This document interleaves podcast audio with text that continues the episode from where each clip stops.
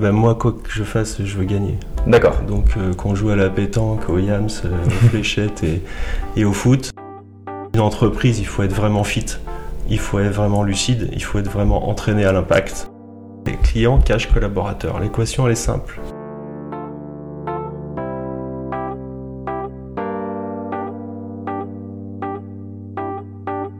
Bienvenue pour la troisième des aspirants. Les aspirants est le podcast curieux de l'entrepreneuriat lyonnais. Camille Delouis et moi-même, Loïc Vessière, sommes les fondateurs de Common, l'application mobile facilitant l'organisation de vos events et activités. Dans le cadre du lancement de notre projet, nous sommes allés à la rencontre d'entrepreneurs pour leur poser nos questions et nous avons décidé de partager ces échanges.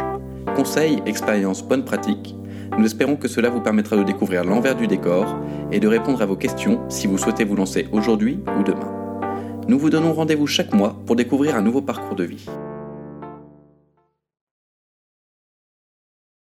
Après avoir failli devenir sportif de haut niveau, il décide très tôt de prendre une autre voie. Il étudie le commerce et la gestion et fait ses premières armes dans la relation client chez Numericable, Decathlon et Alliance, avant d'atterrir chez PSINet où il fera la rencontre de Thierry Coussy. Ensemble, ils décident de fonder IP-Line, une entreprise qui a compris en 2004 et avant tout le monde que l'accès des données informatiques, leur sécurité, leur intégrité serait l'enjeu de demain. Véritable expert et architecte des réseaux et systèmes et partenaire dans l'évolution digitale des PME et ETI, l'entreprise arrive vite en hypercroissance. Cette hypercroissance sera d'ailleurs couronnée d'un prix pépite de la région en 2013. Lauréat de cette première édition, il en profite pour fonder le réseau du Cercle Pépite, dont il prend la présidence pendant 5 ans. Et cet invité pour la troisième des inspirants, c'est Franck Dunière. Bonjour Franck Dunière, comment vas-tu? Bonjour Camille, ravi de te revoir. Alors, il faut dire aux auditeurs que Franck était mon directeur, ça a toujours été une sorte de mentor dans mon, dans mon parcours chez IP Line, j'y suis resté 5 ans, et donc je suis ravi de t'accueillir, ravi de t'accueillir chez moi, et merci d'être venu. Bah, il se trouve que chez toi, euh, c'est là où je suis né, euh, sur la commune de Sainte-Foy, donc c'est avec grand plaisir euh, que je vais vous partager ces moments. Je suis tro- très fan de podcast, j'adore ce format et c'est une manière aussi de, relayer les bonnes informations euh, du territoire économique, culturel et des événements, bah, c'est avec plaisir. C'est top, on est ravi de, t'avoir en tout cas sur ce podcast. Euh, pour nous, c'est le troisième, on était aussi fan de podcast, donc c'est pour ça qu'on le fait. Euh, donc d'abord, on va commencer par une présentation rapide. Donc avant IP Line, ce qui va nous intéresser, c'est une présentation rapide avant IP Line, mais c'est surtout après le lancement chez IP Line et ta suite dans l'entrepreneuriat. Donc rapidement avant IP Line, euh, t'as fait quoi comme étude? Bah, j'ai fait un bac euh, économique euh, qui, qui me permettait de, sans trop travailler, en lisant les échos, la tribune et en écoutant la radio et la télé, de me maintenir au niveau. Donc ça a été plus concrétiser l'intérêt que j'ai pour la société, comment elle fonctionne et les acteurs économiques. J'avais déjà ça depuis tout petit. T'avais l'appétence pour l'entrepreneuriat, Voilà, pour le monde du Par business. contre, j'avais pas l'appétence pour la théorie et l'école, c'était rapidement, euh, je savais que ça irait pas très loin. D'accord. Par contre, je me suis inscrit à la fac, donc à Lyon 3, qui Oui. était euh, une filière euh, avec un DOG qui était assez euh, court terme, euh, qui, qui était AES, donc administration économique et sociale. Ça donne pas de métier, mais c'était dans la continuité de c'est quoi le rôle d'une entreprise, d'une administration et du social dans un territoire. Tu as été aussi sportif de haut niveau, euh, notamment euh, pour du foot. Euh, je crois que tu as été, t'as été allé assez loin dans le foot. Alors, j'ai tout, ma culture, ma formation, euh, mon management, mon, mon entretien, mon exigence, elle est liée au foot. De 6 D'accord. ans à 16 ans, j'ai pratiqué euh, du foot, du foot, du foot. C'était, ouais, je vivais pour le foot et euh, beaucoup d'entraînement, beaucoup de compétitions dans mon club, en sélection et puis voilà des détections tous les week-ends, tous les stages de, de- pour retrouver mes opposants de l'OL. Je les retrouvais dans la même équipe, on jouait ensemble, des gens qui ont fait des carrières euh, plutôt de très haut niveau. Et moi, c'est vrai qu'à à 15 ans, je voulais pas, je voyais bien que ça pouvait le faire, que j'aurais pu Ouais. en faire ma profession, Euh, mais je voyais aussi tout ce que je pouvais louper dans la vie. Parce que j'étais déjà dans un rythme que je trouvais euh, très intrusif, très fréquent, trop, euh, trop intrusif dans ma vie d'ado. Et donc j'ai décidé d'arrêter. C'est quoi qui alors- te manquait? C'est ce côté social? C'était le côté all-in. C'est- je sentais qu'il y avait peut-être autre chose qui me développerait euh, aussi, qui m'équilibrerait. Et euh, je savais aussi qu'une carrière était liée aussi à des rencontres, à la santé. Et puis que c'était pas forcément tous les meilleurs qui passaient et qui en vivaient bien et combien de temps. Donc euh, voilà, la, la chance que j'ai eue, c'est que mes parents m'ont laissé libre de ce choix, alors que beaucoup de parents euh, font euh, plutôt porte au pinacle. Et du coup, par procuration, poussent, poussent, Ouais. poussent les gamins. Et moi, ils m'ont dit. euh, Parce qu'eux, ils rêveraient d'une carrière ou d'un truc comme ça. Quoi. Par procuration, souvent. ouais. Et petite question, dans le sport, ce qui t'intéressait le plus, c'était le côté compétiteur ou c'était le côté dépassement de soi? Ah ben moi, quoi que je fasse, je veux gagner. D'accord. Donc, euh, qu'on joue à la pétanque, au yams, euh, aux fléchettes et, et au foot. Alors, ça, c'est ma première vie, hein, quand Mhm. j'étais encore en très grande forme et ainsi de suite. Euh, donc, ça, on reviendra peut-être sur la fin. Comment je gère aujourd'hui cette frustration Parce qu'il y a quand même. euh, une petite mort de la compète, il faut, D'accord. il faut la marquer. Donc j'ai été élevé, euh, cultivé à la compète, euh, que ce soit avec un brassard ou en coaching ou en, dans des clubs toujours très impliqués parce que moi je, je, je n'envisageais pas le, le sport sans résultat. Et tu restes toujours très sportif actuellement? Oui, alors beaucoup moins que par le passé, mais euh, je m'en sors euh, plutôt bien. euh, J'ai 50 ans dans 3 mois et Ouais. je, peux encore, fais- euh, je peux encore bien secouer des petits jeunes. ouais, tu fais quoi? Tu cours? Tu fais du squash notamment, non? Voilà, du squash. Tu euh, secoues des petits jeunes au squash, il paraît. Euh, oui, il, y a des, il y a des petits jeunes un peu insolents dans la boîte euh, qui m'avaient taquiné. Et bon, après, j'ai repris la raquette dans ma bonne main pour leur dire que s'ils marquaient des points, c'est que j'avais changé de bras. Bon, plus sérieusement, euh, voilà, l'entretien fait partie euh, pour moi. On va arriver sur la partie économique, euh, business. Une, une entreprise, il faut être vraiment fit.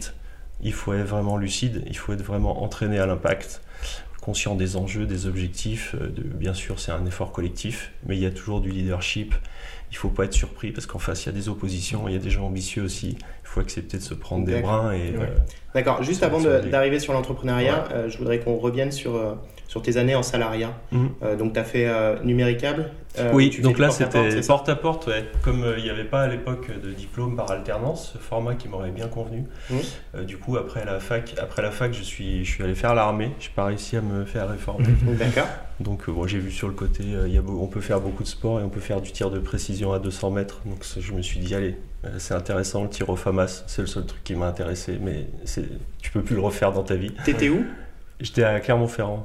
Ouais. 92e mérite Ouais, D'accord. avec des gens qui étaient persuadés qu'on était en guerre. il est, il est de Clermont-Ferrand, c'est Ok, pour ça. très Du bien. Puy de Dôme.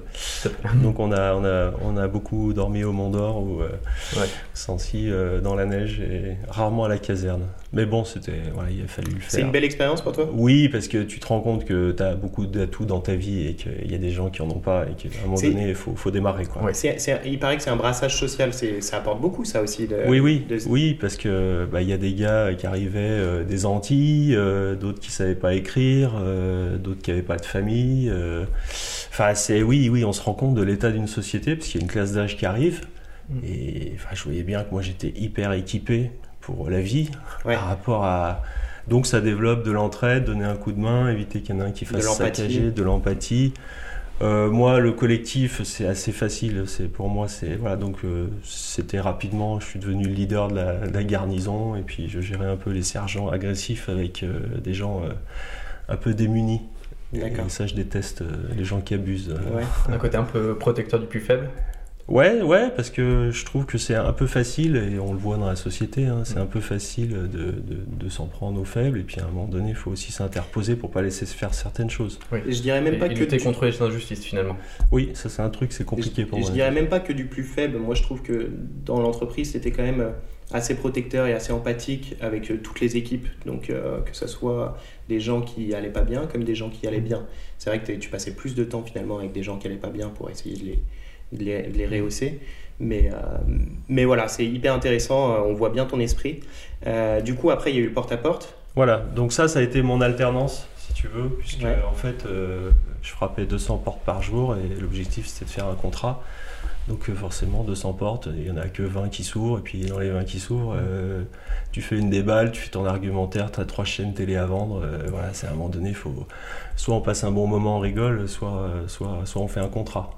Mais néanmoins, dans l'adaptation, l'agilité, euh, le côté altruiste, euh, le côté euh, prendre une information comme ça dans, dans l'habitat, le style de la famille, il faut le voir tout de suite, quoi. Sinon, Mm. il faut s'en aller et puis aller faire la D'accord, ça, corvée. ça t'aide dans l'argumentaire après? Je me suis dit que voilà, ça, je me suis adapté. Il n'y a pas de formation pour ça. Mmh. Oui. Euh, Le porte-à-porte, c'est la formation. Mm. Et du coup, je me suis dit, bah tiens, il y a peut-être une filière dans la, le conseil, la vente, Mm. parce que j'avais pas d'objectif métier en fait.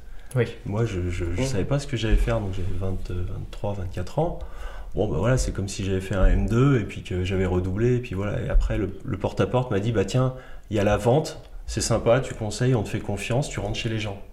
Tu, tu rentres pas chez les gens. Déjà, il y a 25 ans, tu rentrais pas chez les gens. Ouais. Voilà, maintenant, c'est. voilà.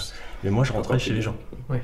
On m'invitait à boire un coup, on discutait. Donc ça t'a quand même appris la ténacité. Ça m'a. Alors la ténacité, je l'avais. Ouais. Euh, par contre, ça m'a appris le rôle du conseil, l'ambiance, le contexte de confiance, qui fait qu'ensuite on parle des sujets de fond et on en fait une opportunité commerciale. Parce que Et business, l'intuition pour euh, finalement la découverte du besoin. Parce que tout Oui. ce que tu dis, Alors, c'est euh, en fonction ouais. de ce que tu vois, tu adaptes, tu. Alors l'intuition, on en- ça pourrait être un podcast, mais c'est Ça pourrait être le sujet d'un podcast. C'est- Pour moi, il n'y a pas d'intuition, c'est c'est un accès très rapide à de la mémoire très lointaine.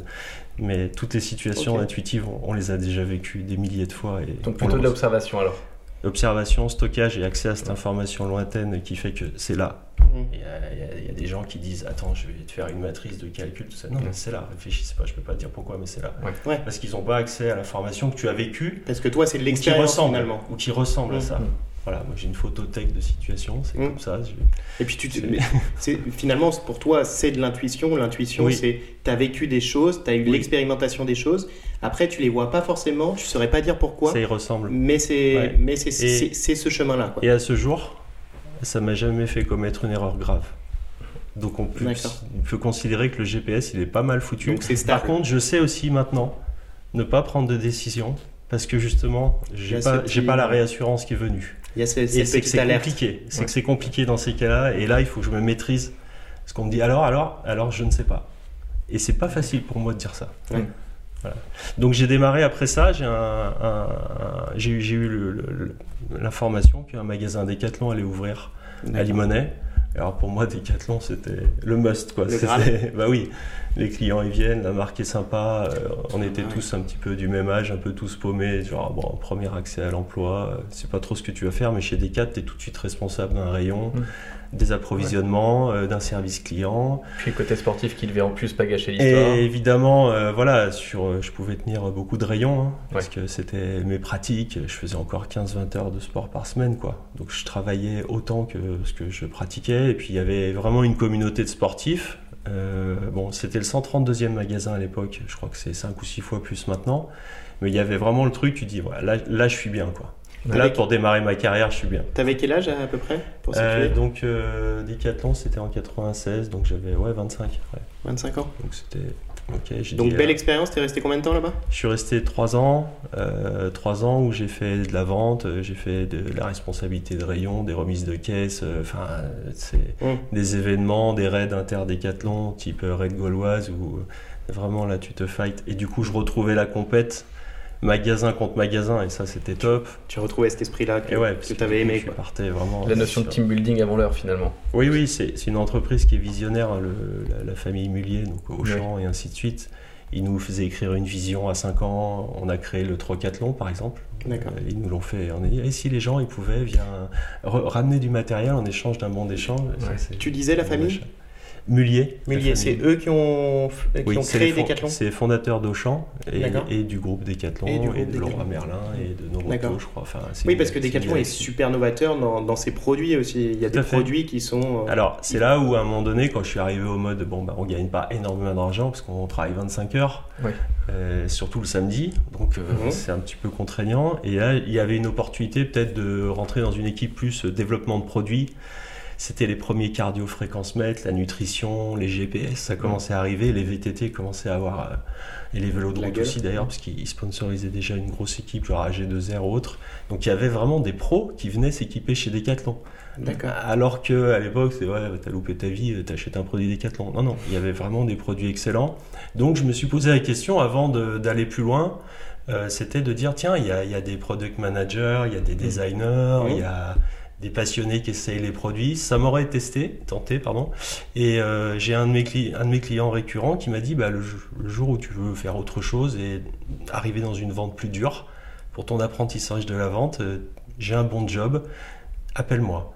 Et donc c'était aux, AGF, qui est devenu euh, aujourd'hui le groupe Alliance. D'accord. C'était un client, il venait tous les samedis, on parlait de tout, enfin, il m'aidait des fois à mettre en rayon, enfin, c'était devenu un pote.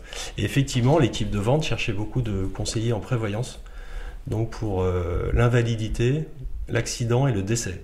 Waouh, Donc, des, des- des gros euh, sujets. Effectivement, donc euh, plusieurs intérêts pour moi dans ma stratégie de- d'apprentissage de, la vente. Je quittais le B2C et j'allais en B2B, parce que j'adressais que des professionnels. Souvent des petites structures, donc euh, restaurateurs, tabac, boulanger, euh, plâtrier peintre, euh, profession libérale. Mais pourquoi pour, pour- C'était des mutuelles? C'était En fait, en fait? je, je vendais euh, de la couverture de risque pour la santé, Ouais. mais aussi euh, pour la famille, euh, pour l'auto. Mais pourquoi euh, du, du B2B T'as- Tu vendais ça Bah, au tabac au... C'était co-professionnel, ouais. Des Ah, non salariés.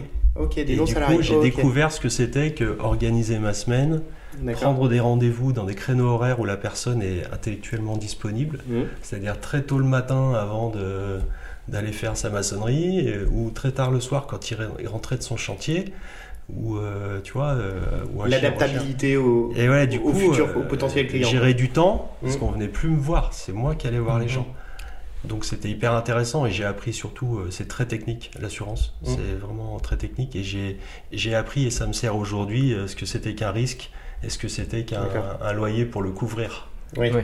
Et aujourd'hui, dans mon métier, on y viendra peut-être sur IP Line, on a vraiment des risques et les entreprises, elles décident de, de faire des traitements du risque euh, moyennant euh, des, des pare-feux, des antivirus, du conseil. Voilà, donc je, je réapplique aujourd'hui ce que j'ai appris à l'époque.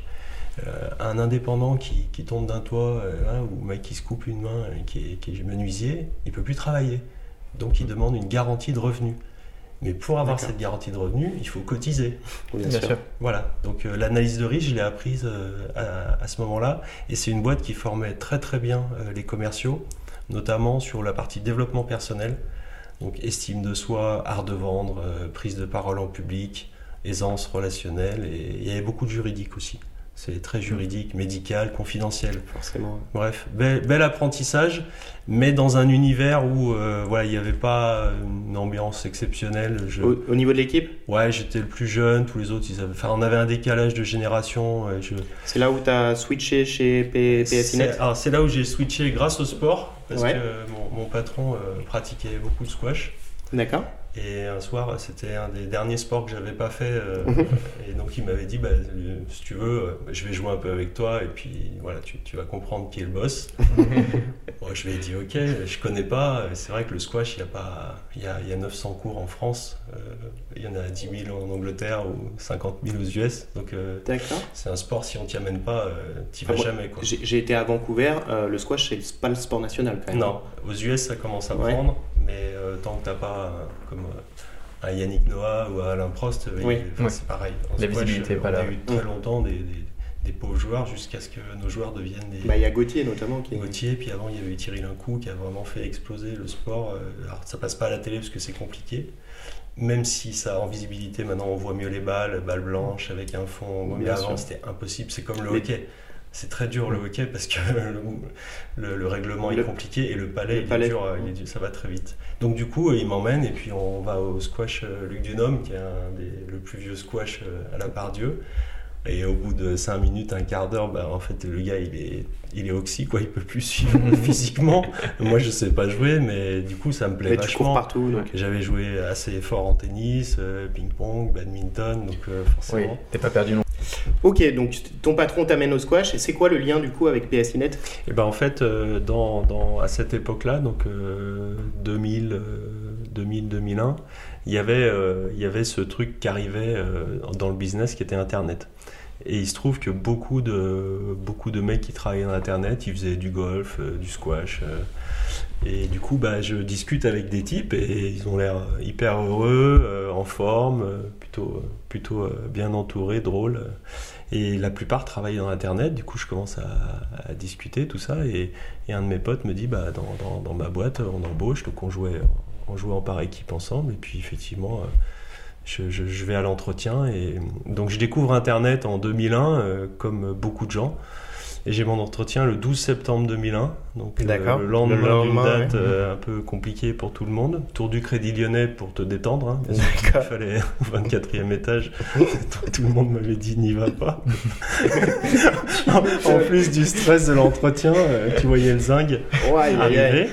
Et donc c'est là que je découvre ben, une entreprise qui s'appelle euh, PSINet, qui était un des acteurs euh, américains qui souhaitait s'implanter en Europe et donc en France, en rachetant euh, des, des belles boîtes euh, qui faisaient du réseau et des télécoms, mais à l'ancienne. Donc là, le poste, c'est toujours de la commercialisation. Oui, commercialisation. Et là, je franchis une nouvelle étape, c'est de produits techniques, D'accord. de vente technique complexe. Donc ce que je n'avais jamais fait. Euh, Donc B2B toujours B2B, donc euh, plutôt des PME, des ETI, donc plutôt des belles boîtes de la région, qui étaient des pionniers euh, du web. hein, de- je, je cite volontairement les librairies de sites parce que ça a été un, un de nos premiers clients euh, qui nous a fait confiance. Et c'est vrai qu'ils étaient déjà en vente en ligne. Hum. Ils disaient C'est marrant pour une librairie. euh, voilà, de- sur Terre et sur le net. Mm. C'était Mm. un, de leurs, un de leurs slogans. Donc j'ai beaucoup appris euh, avec eux et notamment la DSI Martine Valentin qui m'a formé en disant bah voilà moi j'ai besoin de tout ça je vois bien que c'est compliqué à trouver et dans votre boîte américaine vous avez tout et voilà donc on a Ils avaient besoin de quoi du coup? Bah, en fait ils avaient besoin d'hébergement ce qu'on appellerait aujourd'hui du cloud Mm. Hum. Euh, ils avaient besoin de sauvegarde euh, Oui. externalisée on sait l'enjeu aujourd'hui des Bien sûr, sauvegardes. Ils avaient besoin de services de sécurité, de transport, de, de communication unifiée, de messagerie sécurisée. Donc ces gens étaient des pionniers. Oui. euh, depuis 95, ils étaient sur Internet. Puis avec un regard très visionnaire, parce que finalement, c'était des problématiques qui étaient très loin pour beaucoup de structures. Et voilà. Et du coup, ensuite, ils ont cartonné sur les ventes en ligne, tout un maintenant un accès magasin. Donc voilà, depuis l'entreprise a été vendue, elle est sous d'autres cieux. Mais en tout cas, euh, nous, moi j'ai appris beaucoup sur l'usage du numérique en business, sur la visibilité, sur les réseaux sociaux qui, étaient, qui commençaient à apparaître, la messagerie, comment communiquer, ainsi de suite. Et puis comment faire du business sur Internet que peu de gens connaissaient en 2001. Et du coup, pour, pour, euh, t'étais commercial là-bas, tu faisais du business exclusivement sur Internet?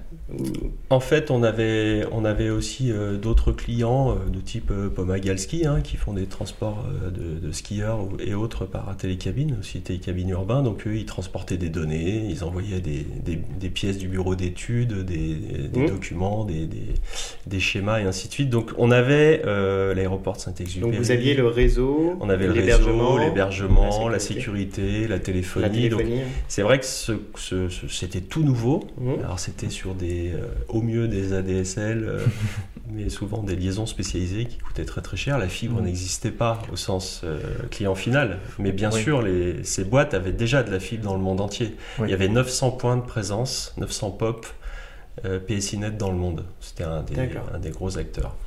Et puis, par contre, ils avaient d'énormes problèmes de gestion. Il y avait la problématique de stock option. Et puis, il y a eu la bulle qui a fait exploser tout ça. Et, et c'est là où je rencontre Thierry. Donc, tu, tu citais dans, dans, dans l'entretien qui lui a fait vraiment une formation euh, assez élevée techniquement. Il était câblé pour la technique. Et on se rend compte par hasard, hasard, euh, la vie, est-ce que c'est pas un assemblage d'hasard? Ça a, Oui. été, ça a été un des directeurs d'agence Il est arrivé comme C'était le directeur de l'agence, donc il est arrivé en 2002, donc moi j'ai un an de boutique. Mhm. Rapidement, je vois qu'il est très fort en technique, qu'il assimile euh, très vite, et puis, euh, puis on fait un duo. euh, moi, je l'amène sur les rendez-vous où je comprends rien encore. hein. Donc lui, il fait ton rôle d'avant-vente finalement voilà, c'est ça, on démarre comme ça, et puis, et puis on rencontre un, un jeune très talentueux qui, qui postule pour un stage, qui s'appelle Willy. Déjà chez Et- PSNet Ouais, c'était la fin de PSNet Ouais, c'était la fin de 2003. PSNet. Pour en arriver à la création de Line. en Pourquoi ça 2004. c'est fini euh, PSNet Bah, en fait, ils avaient des- d'énormes soucis financiers. C'était vraiment la- bah, cette période avec une valorisation, une dévalorisation, des- euh, une machine à rêve euh, Mm. qui, qui a, qui a fait exploser le système euh, donc en- entre 2001 et 2003. Par contre, et c'est là où Thierry a été visionnaire, comme tu le disais, c'est tout va devenir IP. Mm. D'où le nom d'IP Line. D'accord. Et du coup, on poste des annonces. On se dit, IP, tiens, IP pour les gens qui ne sont pas dans l'informatique ou dans le réseau, ouais, euh, tu, peux le, tu peux le définir? Bah, je dirais c'est comme euh, l'adresse postale euh, dans une Ouais. rue. Mm. Hein, on est au 50, au 60 et ainsi de suite. Bah, là, l'IP, c'est l'Internet Protocol, c'est c'est votre adresse Internet en fait. hein. Donc, euh, chaque box a une IP, Chaque box, chaque serveur, chaque téléphone, chaque euh, imprimante. euh, donc tout va passer par là. quoi. tout va passer par là et c'est la vision de Thierry, on partage en 2003. Et on, il me dit, bah moi, ça tombe bien, j'ai envie de créer une boîte depuis très longtemps. Si tu veux, on la crée ensemble. Alors, bah, nouvelle opportunité. Hein. T'as quel âge à ce moment-là? Donc c'est en 2003 quand on en parle, donc j'ai 30, 32 ans et on crée IP Line le 1er avril 2004. Et entre-temps, ce qui est drôle, c'est qu'un des hommes clés et qui représente beaucoup l'avenir à ce jour, Willy, euh, il trouvait pas de boulot, lui. Il avait son diplôme euh, euh IUP réseau, une belle formation, mais il trouvait pas de boulot. Bah, vous, êtes, euh, ouais, vous avez un beau diplôme, mais vous n'avez pas d'expérience. Eh oui, ben, je, viens d'avoir mon diplôme. Enfin, voilà, c'est le truc. C'est tu dois avoir le bon diplôme, 25 ans et 25 ans d'expérience. c'est pas possible. Du coup, il postule un peu il, se survend et on met une annonce, nous, euh, recherche expert one ou consultant avant-vente. Ah ouais, il vient. Et il arrive et on, Thierry, on se regarde. Bah, lui, c'est euh, qui ce gamin Lui, il manque pas d'air. il a du culot. il a du culot, on va discuter et c'est vrai que c'est un vrai talent. Rapidement, il, il, démarre avec nous et du coup, Thierry lui dit, bah écoutez les gars, euh, si vous voulez, on, s'associe et on crée la structure donc en 2004. IP Line, tout va devenir IP. Et alors, est-ce qu'à ce, moment-là, c'est que hum, finalement c'est l'opportunité qui est à saisir ou il y a quand même une envie entrepreneuriale en toi avant ça? Euh, Plutôt le 1. D'accord. J'ai pas de. Tu t'es jamais posé la question en non. fait C'est ça hein Non, non mais c'est pour ça que des fois je prends des décisions qui peuvent surprendre les mmh. gens. C'est que ça, c'était pas prémédité. D'accord. Alors, euh, j'avais même pas vraiment d'envie ou de. Comment dire J'avais pas vraiment besoin de nourrir ça. C'était pas marqué. J'aurais pu faire autre chose. Il se trouve que le truc arrive, c'est un, truc de survie, hein, parce que la PSI ne va pas bien. Euh, Thierry me dit je monte un business, de toute façon euh, la boîte est morte. Hein. Mm. Alors je dis ok on va prendre le risque, je préfère venir avec toi parce que je voyais bien comment il fonctionnait c'était quelqu'un qui, qui, voyait assez vite et assez loin. Je préférais être dans cette. T'as fait confiance. Voilà, j'ai fait confiance. comme souvent, euh, ma vie, euh, il y a un peu de recul maintenant. La confiance, c'est un truc, ça se négocie pas. Euh, mm. Tu peux pas la trahir. C'est très difficile de revenir dessus quand tu as franchi la ligne. Et là, il y avait à la fois, tiens, j'ai ouais, bien envie de lui faire confiance, même si on se connaissait très peu. Mmh. Et finalement, euh, avec des gamins en bas âge, euh, enfin, il y avait aussi la famille qui se constituait. Pour toi? J'ai eu un voilà, j'ai eu un premier choix de dire est-ce que je fais pas la première erreur de ma vie de pas rester dans un groupe américain? Stabilité, oui. Ouais, parce que tu as pris un gros risque. Tu avais deux gamins, c'est ça? Oui, un an et enfin deux ans et puis l'autre en route. D'accord. Oui, donc en plus pas des longues nuits. Et, voilà, et du coup, bah forcément, tu, tu faut, faut essayer de tout prévenir, de tout assurer. C'est un, un, choc une famille, hein, ça, ça modifie beaucoup de choses. Et du coup, tu dis, puis en plus de ça, tu te décroches des deux mains au niveau du boulot, tu quittes un, une boîte qui était superbe il y a trois ans, et tu vas suivre des mecs que tu connais pas trop, qui ont l'air hyper sérieux. Mais je me suis dit quand même, le bénéfice est plus d'aller dans la techno avec des experts de la techno. Mm que de continuer de raconter sur ta carte de visite euh, ingénieur d'affaires, machin, d'une boîte qui est morte. Et en fait, c'est ça qui, je me suis dit, ils sont sérieux, je leur fais confiance. Et du coup, on a, on a démarré le, le trio. Euh, donc, euh, Willy avait 22 ans. En fait, tu as fait le choix de dire bah, il y a deux personnes qui ont l'air d'être des tueurs, moi je veux bosser là-dedans. Ouais. Allez, pourquoi pas quoi. Et en plus, dans le trio, on avait des rôles hyper bien répartis. Mm. Euh, vraiment, il y avait le bizdev, il y avait Thierry qui faisait finance et bizdev, puis il y avait Willy qui gérait la technique et, et le développement. Ouais, il a commencé comme euh, ça. Du coup, ouais, on a développé notre ERP bah, sur lequel tu as travaillé. C'est lui qui l'a créé, quoi. Mm. Donc, euh, quand tu dis, dans ta... il y a des mecs qui ont créé un ERP, euh, tu mm. dis, bon, bah déjà, c'est fait. Mm. ça, fait pas de business, mais ça nous aide. Un ERP, pour ceux qui connaissent pas, c'est les logiciels de gestion d'entreprise. Voilà, donc aujourd'hui, on parle, nous, on parle de système d'information parce que ça, ça, ça, correspond bien à l'actualité. L'entreprise a la désinformation, des données personnelles ou pas, et elle doit justement préserver tout ça. Et nous, c'est l'acte 1 de la boîte on crée notre euh, système d'information et c'est C'est marrant de commencer par là, quoi. Et oui, et moi je disais, mais attends, vous êtes sérieux? On va mettre du développement, il faut trouver des clients. Moi, ça a été mmh. le premier choc. Et en fait, ils avaient raison. Mmh. Il fallait structurer la donnée pour euh, justement euh, pouvoir, dans ton offre, rassurer les clients pour dire, nous, on est hyper sérieux au niveau de la donnée. De ce fait, travailler avec IP Line, hein, qui mmh. avait six mois, c'est pas un risque. ça permet optimiser la recherche client derrière. Voilà, donc euh, ouais, j'ai découvert les technologies, ils m'ont beaucoup appris, hein, euh, ainsi que Michel Tiburn, qui est, Mm. qui est toujours parmi nous, qui était le directeur technique de PSINet. Et on est resté en C'était le contact. directeur technique de PSINet Ouais, ouais. Europe, non? Euh, C'était oui sur les data centers où il Ouais. était vraiment sur un très Ok. gros poste et c'est un quelqu'un qui était vraiment euh, c'est assez remarquable c'est technophile mais pédagogue ce qui est assez rare parce que souvent les technophiles t'emmènent dans des zones bon, ouais, tu- ok tu peux pas Ouais, ils, comprendre ils toi, parlent leur, ils- mais ils après parlent leur jargon. ouais. donc euh, Michel Thierry et Willy m'ont beaucoup appris parce que c'est très technique internet Euh, pas plus aujourd'hui qu'il y a 20 ans. Donc, euh, Mm. donc la chance que j'ai eue, parce qu'il faut quand même une partie de chance dans le, c'est le, c'est que j'ai démarré avec beaucoup de gens.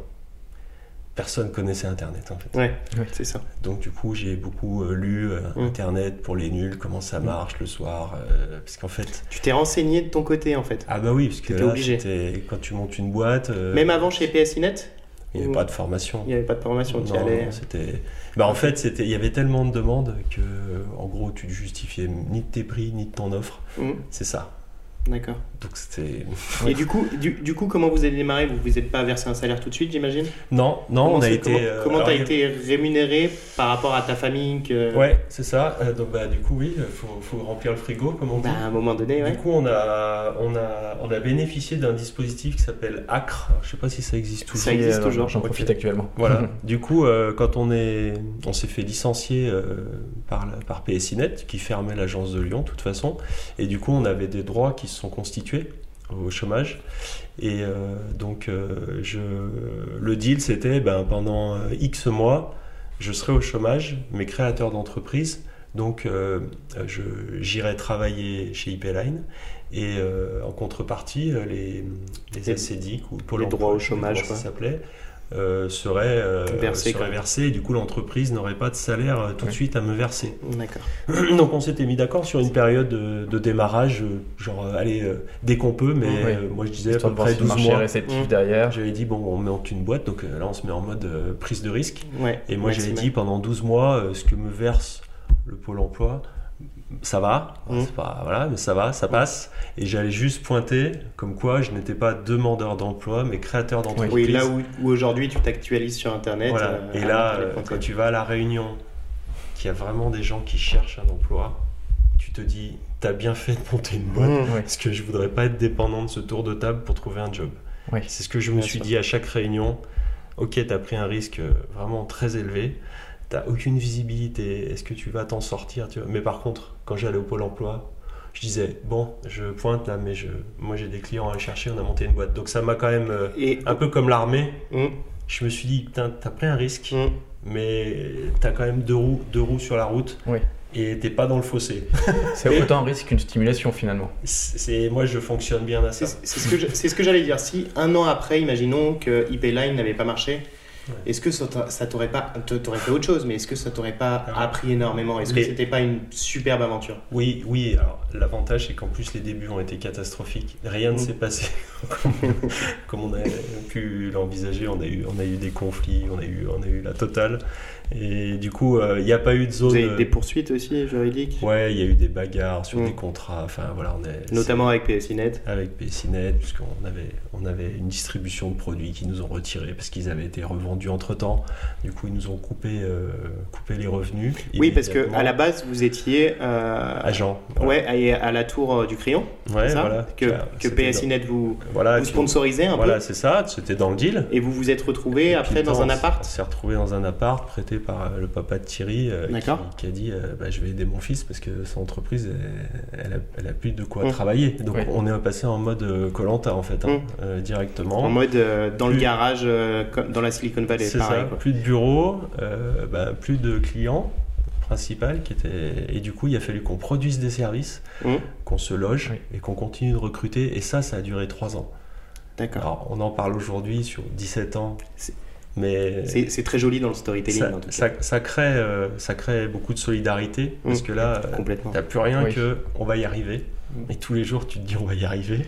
Donc euh, et c'est là où on découvre Caluire euh, un peu par hasard parce que l'appartement était grande rue de Saint-Clair à Caluire et c'est vrai qu'aujourd'hui Donc 17 ans après et quelques déménagements, on est toujours à Caluire parce que je pense qu'il y a un attachement à, à ce territoire Peut-être, ouais. et ça fait partie du truc. euh, ouais, c'est un peu, c'est un peu le quartier quoi. C'est, le quartier Ah, général. on est dans des vrais locaux maintenant, mais Et tu dis que finalement tu avais une deadline au début de 12 mois, c'est que tu as pris le risque d'augmenter ta, de- ta deadline ou au contraire c'est qu'il y a quand même le marché qui commençait à accrocher, vous commenciez à constituer votre clientèle, il y avait quand Ouais, même un CA qui commençait à se générer. ça marchait bien. Ça D'accord. marchait bien, ça rapportait pas ce qu'il fallait, mais D'accord. ça, ça, ça marchait. Donc euh, c'était hyper, hyper motivant de te dire que serre les dents. Ouais. C'est comme quand tu fais un test fait, vous Cooper aviez- ou tu vois. Vous aviez des Euh, signaux positifs, Ouais. pas la ça ramenait pas un euro, mais tu disais c'est pas mal, Ça ça, va ça, va le faire, ça va le faire les gars, faut tenir. Ouais. Et dans un effort, que ce soit euh, en course à pied ou vraiment quand vraiment ça fait mal, tout le monde a mal. Et à un moment donné, euh, tu dis c'est bon, je, je vais Je je gérer. te passe ça. Les, les hormones arrivent, tu commences à être bien, et puis t'es vraiment bien quand ça s'arrête. Mm. Mais, Mm. mais en fait, euh, ça a mis euh, 3 le- ans. Ça a mis trois ans à trois se- ans et je dirais même s- 5 à pour dire euh, Ouais. vraiment le gros risque, risque de, de pérennité, euh, mois le mois. On l'a levé vraiment au bout de 5 ans, D'accord. quand on a pu euh, vraiment. Toi, euh, tu as été rémunéré au bout de combien de temps? Au bout d'un an. Au bout d'un an? tenu le, Ouais, vous avez on a tenu la- le- on a tenu le, le- voilà parce que voilà c'était vraiment. euh. Et quand tu dis au bout de 5 ans, c'est que même quand vous alliez voir des institutions financières pour vous soutenir, des choses comme ça, il n'y avait pas de porte qui s'ouvrait ou... Alors en fait, euh, nous on était un peu euh, agriculteurs, on n'est jamais allé voir un établissement financier. D'accord. On a Ils sont- dit, euh, on, Ils sont on en capitaux propres. hein, ouais, c'est Ouais. on prend euh, ce qu'on peut se payer et, et on a recruté euh, des gens aussi qui étaient- on disait l'histoire. J'ai aucune visibilité, mais viens, il fera bon être là dans quelques années. Donc et des- pff, c'est ce qu'on s'appliquait à nous, si tu veux. Donc le côté vraiment peu- aventurier, de se dire, bah voilà, Ouais. je vois qu'il y, a quelque chose et il faut qu'on tente encore et plus, c'est et on vrai continue que- la croissance. En fait, vous avez mis un- vraiment une, une grosse culture là-dedans. J'ai l'impression que, Ouais, c'est- que- que- survie que- quand même. que- hein. ouais, mais que Mais- ce côté Mm. galère survie, bah, ça fait partie de, de, de votre storytelling, ça fait partie de, Mm. de, de votre culture euh, profondément. Et quand vous, avez, vous recrutez maintenant, vous, c'est, c'est, c'est un passage obligé. Moi, j'y suis passé. Oui. Et du coup, il y a toute cette culture qui est inculquée aux nouveaux arrivants. Et on, on se sent vraiment faire partie comme dans une famille. Hmm. Et on est tous dans le même bateau, on va tous galérer, mais on est tous là pour un objectif. Bah c'est euh, c'est ce qui est génial dans une entreprise au sens de, de créer, euh, d'entreprendre, de prendre des risques. C'est vraiment le plus important, c'est de dire à un moment donné, euh, tu vises ça, tu sais que tu vas avoir plein de haies, plein de barrières, tu vas, tu vas te faire découper, euh, ça va pas du tout se passer. Mais quand tu dis je garde mon cap, globalement, il y a de fortes chances que tu y arrives plutôt que je n'ai pas de cap. Oui. Parce que je n'ai pas de cap, tu peux arriver à quelque Ouais. chose, mais pas forcément quelque chose de pérenne. Et c'est vrai qu'avec toutes les difficultés qu'on a connues euh, pendant les 5 ans, ça a développé beaucoup de solidarité Mhm. et d'entraide. Et pour moi, dans une entreprise, c'est ça. Une boîte qui a pas ça, euh, là en ce moment là, euh, ben voilà, c'est juste, il n'y a plus rien, les gens galère. sont chez Ouais. eux. Ouais. Ah ben c'est, une communauté, une boîte. Et il faut- alors nous, on adore ça et on est loin d'être parfait parce qu'il y a des fois, on doit être des, des ignobles, affreux patrons. Mais sur le cap, on, on a plutôt tendance à annoncer les bonnes routes. L'agenda, on le connaît plus ou moins, hein, parce que des fois, il faut, faut faire un peu plus de kilomètres pour arriver, mais l'endroit, le lieu de La réunion, destination. la destination, on l'a. C'est hyper important. Des fois, on trouve un chemin qui est un Mhm. peu plus chaotique que celui prévu. Des fois, il est super agréable et on y va encore plus lentement parce Mhm. que c'est bon. Donc voilà, et c'est ça qui est assez magique Ouais. euh, versus euh, tout, tout le côté stressant, l'incertitude. Mais en fait, ça dépasse largement ce côté euh, certainement dopant de la Mhm. prise de risque, l'adrénaline du risque. Et en préparant ce podcast, je suis tombé sur une interview de toi où tu disais inventer l'entreprise de demain. Est-ce que ça passe par là? Est-ce que finalement c'est un peu cette métaphore-là? Et oui, parce qu'en fait, euh, tous les jours, euh, tu sais pas ce qui va se passer. Oui. Euh, Il y en a avec qui tu le partages, et d'autres avec qui tu le partages pas parce que ça va les mettre en vrille. Et le premier, c'est toi. Bien sûr. Si, si toi, t'arrives pas à gérer cette incertitude, moi, ça me fait avancer l'incertitude. Mm. Je trouve ça drôle de ne pas savoir. Parce Oui. que des fois, quand on sait les choses, on peut être euh, vraiment influencé dans ses décisions. Donc il y a des choses qu'il faut accepter, il y a des choses qu'il faut anticiper pour pas prendre une grosse claque. Mais l'entrepreneur, c'est quelqu'un qui dit, ok, la- le lundi euh, soir, tu décides quelque chose, le mardi matin, il faut réviser la décision. Et ça convient pas à tout le monde. Moi, ça me fait rire Faire ce qu'on appelle des pivots. Des pivots, des petits, des petits pivots de 5 degrés. Hein. Faut Mm. pas que ce soit du Oui. 50. En ce moment, il y a des gens qui font des pivots. euh, ils sont obligés de faire des pivots radicaux. Mm. Ils sont 100, ils sont 60 le, 3 jours après. Donc, euh, Complètement, euh, ça, ça c'est violent. et là- et ça, ça peut être un vrai échec. Là, ça déséquilibre le système. Et surtout, tu, tu, tu, tu peux prendre une charge émotionnelle Mm. injuste, mais quelque part que les gens te renvoient, c'est pas l'aventure que tu m'avais dit. Ouais. Oui. Et ça, ça doit être dur en ce moment, les entrepreneurs là. Finalement, ce que je trouve assez marrant dans ce que tu nous expliques, c'est que tu arrives un petit peu dans l'entrepreneuriat plus par opportunité que par vrai Ouais. désir, mais que finalement, tu as vraiment l'esprit entrepreneurial derrière. Euh, et finalement, c'est assez marrant de voir que cet esprit s'est peut-être construit, ou peut-être que tu l'avais déjà avant sans te rendre C'est comme compte. les intuitions. Oui, finalement, c'était déjà présent, c'est juste qu'il a fallu Oui. l'opportunité qui permette de le développer. Ouais. Et puis moi, après, une fois sur une situation, euh, je- j'observe, je, regarde mes adversaires, le règlement, en fait, tout se remet en place. Oui. Ça, c'est ça, je le perdrai pas. C'est comme le vélo. euh, voilà, tu, tu sais faire du vélo, tu, tu reprends un vélo 30 ans après, tu refais du vélo. Et c'est vrai que je, re- je me repositionne sur ce que j'ai appris euh, au foot, où il faut être à la fois euh, individuellement prêt, mais collectivement, il faut connaître ton rôle. Dans une entreprise, c'est pareil. Tu fais du bizdev, tu fais de la technique, tu fais de la qualité, tu fais des RH et ainsi de suite. Et à un moment donné, tu travailles pour un collectif. Oui. Il faut que les objectifs collectifs ils soient connus. Et il faut aussi dire, là, on va avoir du mal. Hmm. On va jouer le maintien ou on va jouer Oui. l'accession. C'est pas du tout les mêmes, euh, les mêmes enjeux, euh, surtout quand il y a du leadership, de la confiance et des investisseurs, quand, quand c'est le cas. Quoi. Ouais, quand il y a des investisseurs, c'est autrement plus compliqué. en Exactement. plus. Euh, du coup, il y a eu ces 5 ans de un peu galère quand même. Ouais. Euh, et après, vous, avez, vous, vous êtes parti euh, en hyper-croissance, ce qu'on appelle Oui. hyper-croissance. c'est après ces 5 ans ou c'est encore plus tard? Oui, c'est arrivé 7-8 ans, donc euh, 2012. 2012, euh, il y a un, un label qui se crée à Lyon qui s'appelle le, le programme Pépite, qui est, qui est créé par la CCI et la métropole de Lyon. Donc deux institutionnels qui sont là pour faire rayonner le territoire et, et l'emploi. Et du coup, euh, un, de nos, un de nos salariés était en colocation euh, avec quelqu'un qui travaillait à la CCI. Et tous les soirs, euh, il disait ouais, J'ai trouvé une boîte, c'est fou, machin, c'est, génial, je m'éclate et tout. Puis elle peut lui le dit citer bah, On peut le citer? Ah oui, oui, c'est Cédric. ouais. Cédric Lejeau. Cédric Lejeau et Florence Rava, donc, euh, qui, qui vivaient ensemble en coloc. Ils étaient peut-être trois ou quatre, je sais pas, mais en tout cas, ils étaient au moins deux. Et du coup, euh, Florence qui travaille à CCI, elle lui dit Bah écoute, ta boîte géniale, là, euh, tous les soirs tu, tu nous fais le truc, euh, et ben qui remplisse ce dossier euh, On va voir si, si c'est des pépites. Oh, Cédric. alors, alors, alors, juste avant d'arriver sur les pépites, je, je veux- je veux juste rebondir sur la boîte géniale. Cédric disait la boîte géniale, on était en 2012. Moi, je suis arrivé à ce moment-là. Oui. Et c'est vrai que ce que j'ai ressenti, c'est vraiment une culture forte, on l'a dit. Et, et, et du coup, euh, comment vous, êtes- vous êtes arrivé à instaurer cette culture à chaque personne? Parce que tout le monde est- était, euh, était acquis à une cause. On n'était pas forcément hyper bien payé, Hmm. mais par contre, on se donnait à 200%. Ça- nous- Moi, ça a été une réelle formation pour moi, euh, IP Line, et, euh, et pour ça, je vous en remercie. Mais, euh, mais comment vous êtes arrivé à créer cet esprit de communauté, de groupe, de, bah, un peu comme maintenant les entreprises, on dit des entreprises du futur, euh, il y a Loïc qui a dit ça, euh, vraiment des entreprises où, où vous portez l'attention sur les salariés pour qu'ils s'y sentent bien, Mm. pour qu'ils aient pas la boule au ventre le dimanche soir et qu'ils soient vraiment hyper contents de venir travailler, voire de rester travailler le soir. Ouais, alors plusieurs sujets, hein, c'est c'est vaste, hein, c'est Mm. limite philosophique ça, je pense, mais c'est beaucoup lié au management et au, au projet de l'entreprise. Quand tu arrives en, donc en 2012, et Cédric et l'expérience pépite dont on parlera après, c'est on est une vingtaine. Et quand je dis une vingtaine, il y a six alternants. Oui. Donc on est encore une, une TPE. On venait d'avoir des locaux euh, assez euh, dignes de ce nom. Donc en fait, on se dit que l'entreprise euh, n'a pas encore des moyens nécessaires pour payer les ingénieurs de haut vol qui travaillent chez Orange, SFR et Bouygues. Hein, parce que c'est ça, hein, nos, nos compétiteurs de l'époque, qui sont aussi nos fournisseurs.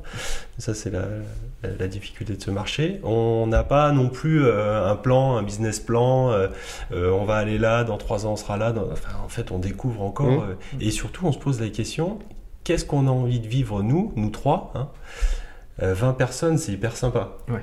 D'accord. C'est super Mm. cool. C'est facile. C'est génial. La réunion, elle est tous les matins ou tous les midis. On a une cuisine, euh, on fait la casse-croûte, on fait, la- enfin voilà, on allait faire des petits casse-croûtes sur les sur le bord de ce- bord Beaucoup d'informels.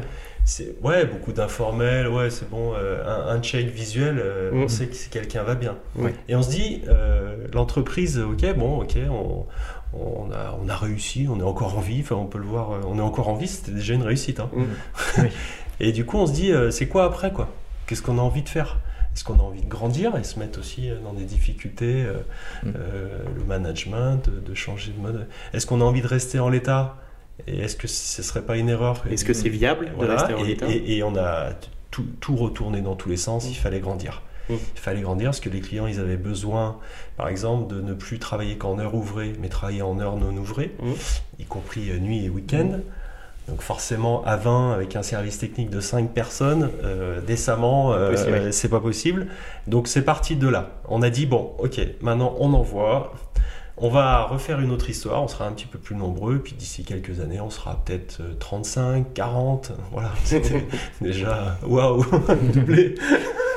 Il faut redéménager, waouh, mince. Et du coup, voilà, c'est c'est la période où je rencontre euh, Camille, euh, jeune étudiant en école de commerce, en alternance, C'est la même période je Avec qui, rencontre.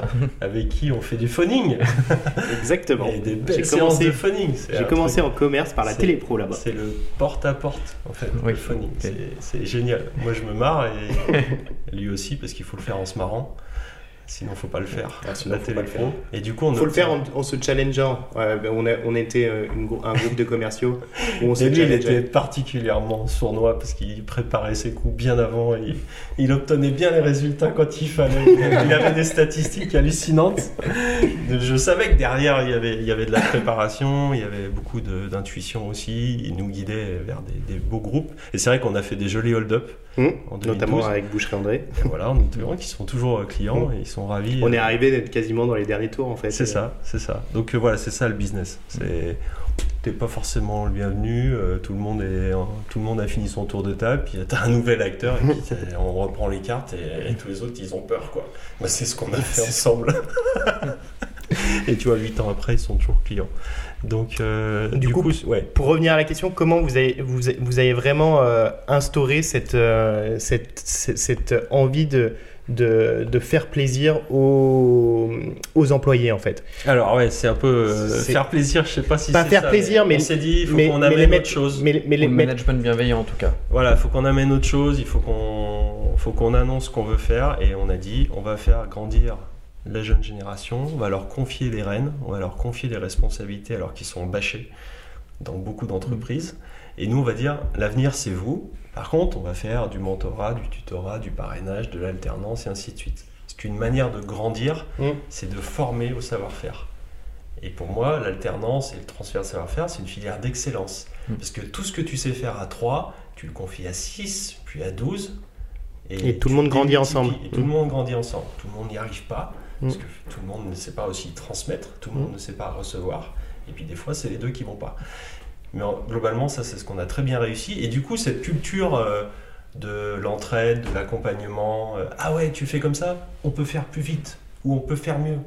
Hop, tu donnes des de tips, partage, ouais. le partage, le système d'information qui, est, nous donne Donc- des méthodes. Donc tout ce que vous avez construit dans les 50 galères, à savoir le système d'information, la galère et Ouais, s'entraider, euh, ça en revient à, à votre management d'aujourd'hui. Voilà, et aujourd'hui, enfin, à cette époque, ça nous a permis de diffuser, de faire confiance à des jeunes euh, qui étaient plutôt en, en difficulté ou euh, qui arrivaient ne- pas dans des bonnes histoires. Et nous, on a dit l'avenir, c'est vous. Mhm. Et c'est là on a commencé à travailler sur la communauté, euh, les Happy Liners, la Happy Life et, et tout ce qu'on peut dire de euh, avoir un job intéressant avec une REM dans la plaque et puis faire le parcours qu'on doit faire. Et puis le jour où tu parcours, tu le fais dehors, tu le fais dehors. Ouais, vous, vous, vous étiez vachement aussi concentré sur, euh, bah, sur le développement de, de chaque individu finalement. Oui, Parce que vous, vous avez fait des séminaires pour les employés, Mhm. pour bien comprendre les caractères de chacun, pour bien que chacun s'adapte à l'autre. Votre mot, euh, c'est s'accorder. Mhm. Euh, s'encorder et s'accorder, c'est très important dans votre culture. Mhm. Euh, du coup, c'est hyper intéressant de se dire, bah, si mon employé est bien, ça veut dire qu'il est bien là où il est, ça veut dire qu'il va aussi donner des heures, donner de son temps et donner de son implication. Et c'est ça qu'on recherche aussi chez une équipe. Et vous, vous avez réussi à faire ça en fait. Et d'autant plus que au, au final, moi je suis persuadé que le client, il le sent. Oui. Et que le collaborateur, il est fier. Et qu'au final, ça rentre du cash. Hein, donc c'est client, cash, collaborateur. L'équation, elle est simple. Le client qui est content, qui est satisfait du service, ça c'est ma culture que j'ai découvert chez Decathlon, il revient, il ramène des gens. Ouais. On va appeler ça du parrainage, mais en fait, peu importe, il revient en famille, il revient avec des potes. Et du coup, le collaborateur, il dit mon travail est apprécié. Il y a de fortes chances Il- qu'économiquement ça tienne. Juste quand il dit ramène des gens, c'est il prescrit la solution, c'est ça Oui, gens euh, tu, Mm. tu sais comment on vendait. Hein. Bien Euh, sûr. Je t'ai parlé de plusieurs cas. Quand les gens quittent des sociétés, ils reprennent d'autres jobs. ben, les premiers qui rappellent, c'est nous. Mm. Ça veut pas dire qu'on est seul, ça veut pas dire qu'on est les meilleurs, ça veut pas dire qu'on est parfait, mais Ça veut dire que vous avez réussi. disons qu'on a mis un petit, une petite adhérence, une Mm. bonne adhérence positive à la relation et ils nous challenge, ils nous demandent où on en est, ils voient qu'on a grandi depuis, qu'on s'est étoffé, qu'on aviez- fait du 24-7. Vous aviez déjà des grands groupes euh, à Oui. cette époque-là. Oui, mais jamais assez pour dire euh, tu rembauches 20 personnes, puis 100, Bien sûr. puis machin. Donc. Voilà. Donc la culture, on l'a développée en mode euh, ça va être notre méthode, ça va être notre marque employeur. Et c'est à ce moment-là qu'on développe la marque employeur, aidé par le, le, le gain du, du label Pépite qui nous Mhm. permet de financer un concept de communication euh, en 2015. Donc on a créé Donc, en 2004, hein, en concept de com en 2015. Le label Pépite, vous l'avez eu en 2013, c'est ça? 2012, ouais. 2012 Mm. Et du coup. euh, Donc c'est un label que tu disais distribué par les institutionnels Oui. qui récompense Donc une 10 entreprise. élus, D'accord. Et donc on est dans les 10 élus. en 10 élus 2012. chaque année, c'est ça Oui, Et ce qui est récompensé, c'est le côté novateur, c'est le côté croissance, c'est le côté euh, Alors, management bienveillant, c'est un, un peu de tout ça. Alors ça, le management bienveillant, ça c'est venu après. Mais Ouais. il y a eu trois, il y avait trois critères d'éligibilité. Il fallait avoir le siège dans la métropole, D'accord. une des 59 communes. Il fallait être moins de 250 salariés, donc euh, pas une ETI, D'accord. une PME, et il fallait faire 30% de croissance par an pendant les trois dernières années. Alors nous, l'avantage, c'est que la boîte était toute petite, c'était plutôt 50-70%. Mhm. Oui. Donc on a pété les compteurs, on était 20 donc euh, éligibles et on était avec Caluire, donc, euh, donc du coup on, on a gagné ce label qui nous a donné beaucoup de visibilité. Après on y reviendra peut-être Donc, dans ton...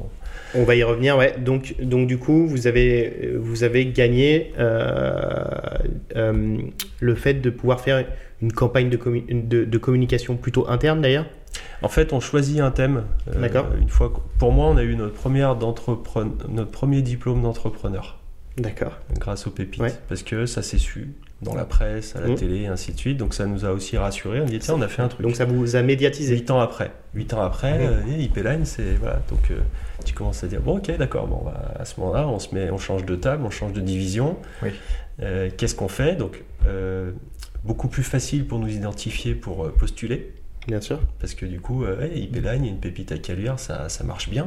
Puis même dans nos discours à nous, euh, discours, quand- euh, dans téléprospection, on est euh, pépite. on est pépite, faut qu'on se voit. C'est une anomalie si on se voit pas, on se connaît pas. Mhm. Bah oui, je... d'ailleurs c'est pour ça que je vous appelle. en gros c'était le Mardi ou jeudi C'était le script euh, que tu peux pas oublier, hein, évidemment. Et, et du coup, le, ça, donne, ça donne une garantie et ça nous donne, nous, une dire euh, tiens, on a fait un truc en fait. Voilà. Première étape, euh, c'est en place. Ça se sait, et puis maintenant il faut amplifier. euh, Ça y est. mais ça a une grosse. L'effet marque employeur, visibilité à l'embauche, ça, a été- Mm. ça a été énorme, 2012. ouais.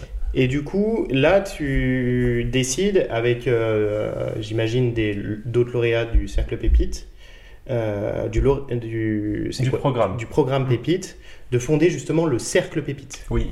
Alors donc en fait, euh, dans les dix premières euh, pépites, il y avait un, dispositif d'accompagnement de deux ans par la CCI et la métropole et on choisissait le thème euh, développement commercial, visibilité, recrutement, marketing, communication, business plan, levée de fonds.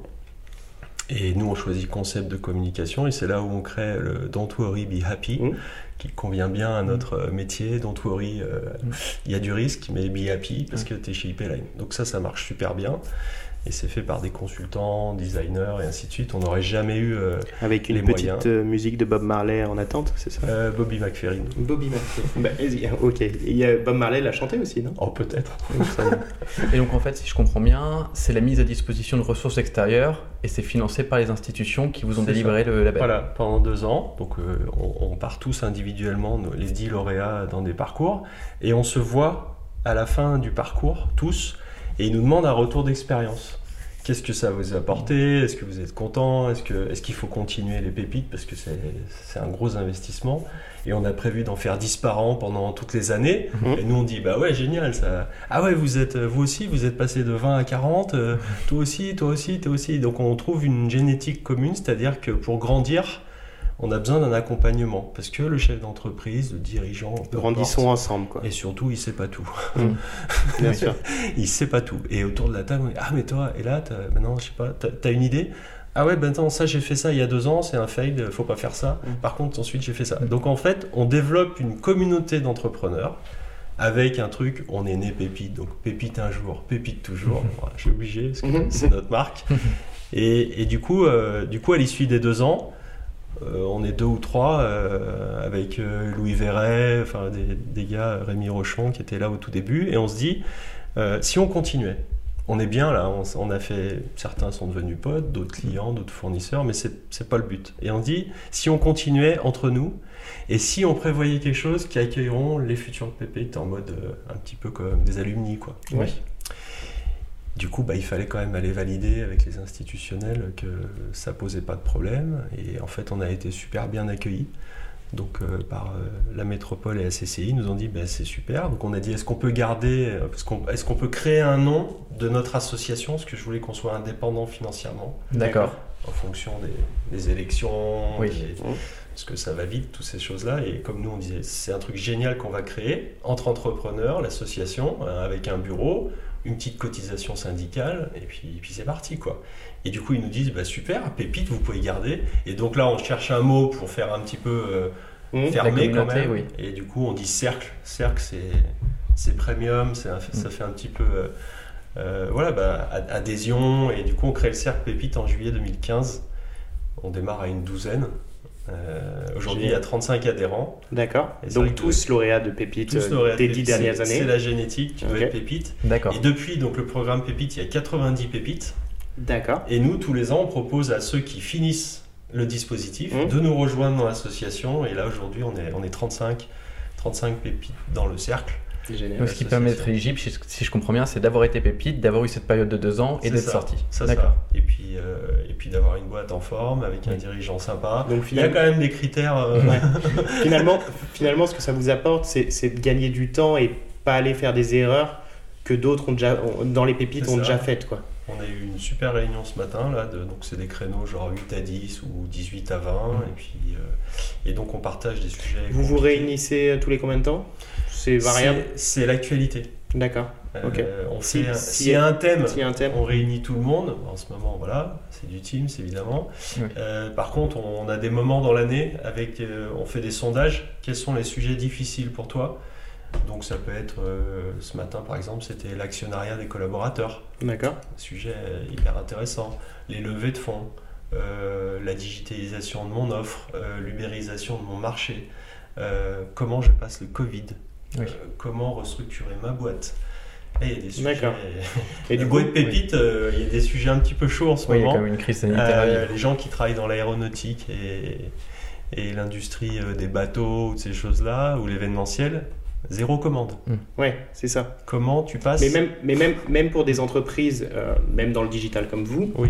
euh, vous avez aussi des problématiques comme Oui. le télétravail. Il y avait, allez, euh, peut-être, euh, vous aviez peut-être un peu de télétravail avant. Là, c'est du jour au lendemain. Il a fallu passer en télétravail euh, Ouais. directement et, et comprendre ça. Comment vous, vous avez fait vous chez IPline euh, euh, Ah, Comment vous vous êtes organisé euh, Vous n'avez pas mis de monde au chômage technique? Non, non parce qu'on avait coup- plus de travail qu'avant. D'accord. Donc décemment, on n'allait pas aller Oui, bah, frapper parce que- des aides parce que- que, dont parce- les autres ont besoin. ouais. Oui. Parce que euh, le numérique a, a explosé à ce moment-là. Ouais. Euh, tout le monde avait besoin de réseau, tout le monde avait besoin d'hébergem- d'héberger des données, de, de les sécuriser. C'est une période paradoxale parce qu'en fait, il y avait tout ça, là, dans le contexte euh, opportunité. Mhm. Et la menace, c'était est-ce qu'on va tenir la route?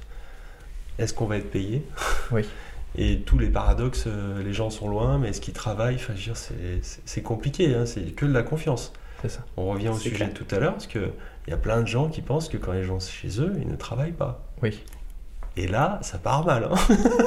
si, en ce moment, il y a des, il y a des situations euh, atomiques parce que euh, il y a plein de boîtes qui sont pas prêtes à ce niveau de confiance. Surtout que c'est ce que disait Camille, vous, vous aviez déjà commencé à faire un pas là-dedans Oui, avant la crise finalement. Nous, c'était un jour par semaine Ouais. euh, hyper euh, normal, deux jours pour certaines fonctions, en fonction du trajet, de la fatigue, du, du format familial, des horaires. Tu fais la queue de 8 à 9. Mmh, bien sûr. À un Oui. moment donné, euh, peut-être qu'il vaut mieux arriver Ouais. à 11 et partir à 20 selon ton métier.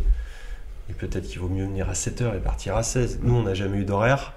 Du coup, vous avez, vous un peu cette expérience de, de Ouais. télétravail, Ça a été quand même. euh, Mais- mais pas- pas que c'est facile. mais pas hein. d'une telle Oui. ampleur en fait. Pas aussi violent, Mm. pas aussi dans le temps. hein. Mm. Un week-end, un dimanche, il faut décider que le 16 ou le 17 mars, Mm. 75 personnes restent à, à la maison et 5 personnes sont en mode commando Oui. pour une Mm. période indéterminée. T'as plus Et les réunions 65 physiques d'échange, t'as plus le. Alors, c'est là où ça devient dangereux, notre côté très communautaire. Oui. C'est que là, aujourd'hui, il s'est éloigné. Bien sûr. D'accord. Et c'est un des Oui. points sensibles en ce moment. C'est que la culture IP Line, euh, l'ambiance et l'exigence, hein, Bien l'ambiance sûr. professionnelle sympa et l'exigence, on l'a plus. D'accord. Et on voit qu'il y a des personnes qui en souffrent. Ouais. Bien sûr. Ce côté, euh, quand je viens là, euh, je suis bien, eh, je suis chez moi. Ah, parce que Ouais. les gens. Puis il y a Et... le côté et isolé déjà, et puis t'as presque cette plus-value. D'abandonner, enfin on a des trucs, Mm. euh, on a des trucs, alors durs mais sympas à gérer. Les gens ils pensent que parce qu'ils sont loin, ils ne sont plus utiles, parce qu'ils abandonnent. Et donc là c'est des dispositifs euh, psychologiques qui sont, faut y- Puis Parce on arrive aussi dans cette complexité, je pense, quand on va lire certains mails, on va voir euh, la manière de le lire Ouais. et de le percevoir, alors que si on l'avait dit sur une phrase, on aurait compris tout de suite l'intonation et l'esprit Ouais. qu'il y avait derrière. Et puis nous, l'organisation qu'on décrivait tout à l'heure, elle est nativement collégiale, collective. Il y a très peu de travaux solo. Le travail solo, on y reviendra peut-être dans le sujet d'après, ça se fait très bien tout seul et Oui. beaucoup plus vite. Pas de nuisance de son, de transport, et moi je vais dix fois plus vite solo. Par contre, quand il y a du projet, Bien sûr. du brainstorming, de l'accord, et là il faut se voir. C'est- Donc c'est ce la différence que tu fais entre le télé robuste Oui. et le télé Ouais. fragile. Ouais, on ça a, on a pas mal échangé avec le cercle et puis euh, avec le, le Collège de Paris aussi, avec qui on travaille beaucoup avec le SEMA. Et il y a eu des thématiques, il y a eu vraiment des, euh, des- des gros témoignages de qu'est-ce qui rend le télétravail euh, euh, plus efficace Mm. et ce sur quoi il faut être très vigilant, le télé fragilisant le, Oui. le travailleur. Donc une Et fois donc- que tu as passé la confiance de dire ok je sais que mes équipes travaillent, Oui. euh, ça c'est mis de côté. Oui. Maintenant tu as, un nouveau paradigme qui est dire bon euh, quand est-ce que mes équipes sont efficaces réellement Ouais. et quand est-ce qu'elles ont besoin de se voir. Quoi. Ouais, C'est ça. et surtout tu te l'appliques à toi, parce qu'en fait, quand tu es en projet à distance, ça marche pas. Oui. Ça marche pas. Tout est compliqué, même avec des super outils. Il manque euh, l'intensité, le regard, le geste, il manque le non-verbal, il manque. euh, et surtout, il faut prendre beaucoup, beaucoup plus de temps pour arriver au même résultat. Tout est au moins 20 ou 30% plus long. Oh, c'est incroyable et c'est agaçant. Donc ça c'est question- C'est le Vas-y. télé fragile, ça, pour moi. Et donc la question va être très simple, mais la réponse va être très dure. Finalement, il y a une partie qui fonctionne mieux, et ça tant mieux. Par contre, sur la partie qui fonctionne moins bien, comment l'améliorer? Quels sont les outils que vous avez mis en place? Quelles sont les solutions vers lesquelles vous tendez ou vous êtes en train de réfléchir? Je pense qu'en termes d'outils et de solutions, il n'y en a pas vraiment, parce qu'on est plutôt très bien équipé. C'est juste le rappel de, de consignes de base. hein. Euh, respectez l'agenda de la visio. Oui. Préparez vos meetings. Soyez concentrés et envoyez pas des. En fait, c'est toutes les petites nuisances qu'on peut tolérer dans une réunion. Et en fait, on a quand même une oreille qui est hyper active. On est en train de faire autre chose. Ça arrive à tout Oui. le monde. La bien sûr, elle baisse. bien sûr. À distance, ça explose tout de Bien suite sûr. tu décroches tout de suite. Donc du coup, bah, il y en a qui s'embêtent, il y en a qui s'énervent, il y en a qui décrochent.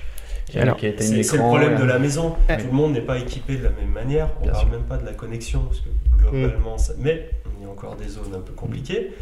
Mais ne serait-ce Bah, ici, ici, et- ça vient de passer en fibre. Avant, c'était en ADSL, mais Ouais. loin.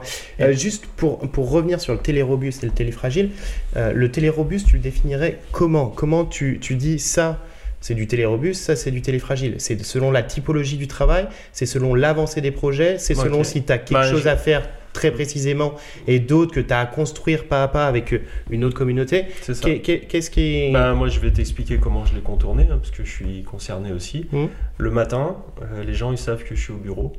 Donc D'accord. là, c'est le côté Donc là, tu vas collégial. en présentiel. Je, je mets dans mon agenda euh, présence à Caluire. D'accord. Donc là, c'est les rendez-vous imprévisibles. Tiens, t'as 5 minutes T'as cinq Mm. minutes Et ça, c'est pas possible à distance. Oui, c'est vrai. Donc les gens le savent. Quand on, le truc, on n'avait pas rendez-vous, mais il y a besoin de parler, hop, je- on vient me voir, ainsi de suite, et, et vice versa. Et l'après-midi, souvent, je suis dans mes tâches solo où j'ai besoin de personne et j'ab- j'abats ma to-do. Ok. Donc ça, c'est ce que je me suis appliqué à moi, c'est-à-dire que j'ai une partie disponible pour l'imprévisible. Ok. Et là, tu te mets dans une équipe, tu donnes un coup de main, tu réfléchis avec eux, tu regardes l'ambiance et tout ça. Et puis l'après-midi, c'est pas tous les jours, mais c'est mon, je me suis. C'est du travail à abattre, quoi. Et là, ça va super vite. Ouais. Parce qu'il n'y a aucune nuisance. Il y a pas d'interaction. machin, Tu te lèves, tu vas te faire un thé, machin, un petit gâteau, hop. Donc en gros, gâteau. quand tu as, quand t'as une to-do euh, très précise Ah, chez toi, c'est chez toi, Ouais. vas-y. Ou, ou- ou ailleurs, hein, pas Oui, forcément chez tu non, mais- Travailler, euh, Solo, solo où t'as pas, t'as pas Ouais. de nuisance, on va dire. Donc t'as pas de besoin d'interaction finalement, Oui. ou moins. Ouais, et pour, moi. et, et pour euh, alors toi, c'est plus des questions qu'on va te poser, euh, on, on va interagir avec toi, mais quand tu m'avais parlé de téléfragile, j'ai pensé aussi, quand on monte un nouveau projet, nous on est dans le cas, Ouais. euh, nous on se voit deux fois par semaine, parce qu'il y a aussi pour, pour ma part du développement, et moi j'ai une Mm. to-do, et que si je fais pas au moins trois ou quatre jours par semaine dessus, l'application elle avance pas. avance pas, ouais. Donc, donc du coup, on a trouvé ce rythme-là parce qu'on a énormément de sujets à traiter et, et, et du coup, c'est pas possible de pas se voir. Non, je suis d'accord. Et- Moi, je dirais, ouais, faites au moins mi euh, à distance et mi en Mais c'est c'est collégial. exactement notre format. Parce qu'il se passe plein de choses et la rencontre, le moment, hop, tiens, tu regardes un regard, une influence. euh, euh, ah, bien t'as sûr. raison, on va pas faire. Et Ah, tout- je vois que ça te va pas. Ouais. Et puis c'est là où on crée le plus et où on avance le plus finalement dès qu'on a Ouais. besoin de justement donc, euh, d'échanger. donc pour, pour éviter euh, ces travers-là, mais il faut extrêmement bien s'organiser. Et le, le temps, ça se négocie pas.